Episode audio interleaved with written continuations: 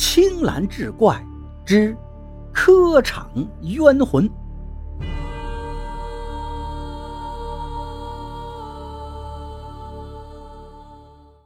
举子们进入考场，监考官高声喊道：“举子入场，天地神灵护佑大德，冤魂怨鬼，有仇的报仇，有冤的报冤。”考场上立刻变得是阴森可怖。众举子个个毛骨悚然。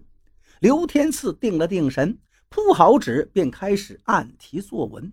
可是奇怪的是，一向才思敏捷、文如泉涌的刘天赐，这一刻却是心乱如麻，难以入境。三场下来，均考的是一塌糊涂。开榜后，自然是名落孙山。后来，刘天赐又数次复考，场场如此。到乾隆辛未年又值大考，已经四十三岁的刘天赐仍然不肯罢休，又进京应试，决意生死一搏。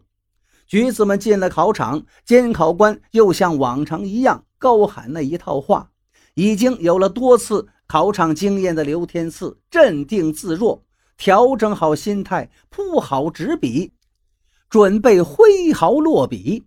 突然，一股阴风吹来，眼前竟然出现了一个满身血污的老头。那老头二目圆睁，对刘天赐说：“你怎么又来了？你祖上无德，要想登科是万万不能。”说罢，疏忽不见。刘天赐吓得魂飞魄散，浑身战栗，哪里还做得了什么文章？万分沮丧的他，又一次落榜而归。从此彻底绝了求取功名的念头，永不再进考场。这一年，建安县衙联合永平府衙破了一桩杀人抢劫案。开堂审问中，两个年过五旬的罪犯自知难以活命，不带动刑，便交代了多年来抢劫杀人的全部罪行。想不到。当年杀害看风水的王先生，也是他们二人所为。原来那天，王先生骑着小黑驴走进一条山沟时，已近中午。王先生感到口渴难耐，山沟里前后又没有村庄，就准备下驴寻找山泉。突然，从林中窜出两个年轻的汉子，手持刀棍拦住了去路。王先生一看事情不妙。知道这是遇上了强盗，跳下驴背，跪地哀求：“请两位好汉行个方便，饶我一命。这驴背上的银两和绸缎，两位爷拿走就是。”可是其中一个汉子嘿嘿冷笑道：“没那么便宜，今天就是要你的命。”王先生说：“我与两位远日无怨，近日无仇，因何要加害于我呀？”那汉子道：“好。”那就让你死个明白。实不相瞒，我们二人受了刘百万刘大财主重金所雇。王先生道：“我适才才给那刘大财主家寻了上好的风水宝地，日后他刘家定会出一位为官之人。我王某本来有恩于他家，他怎能暗中雇人杀我呀？”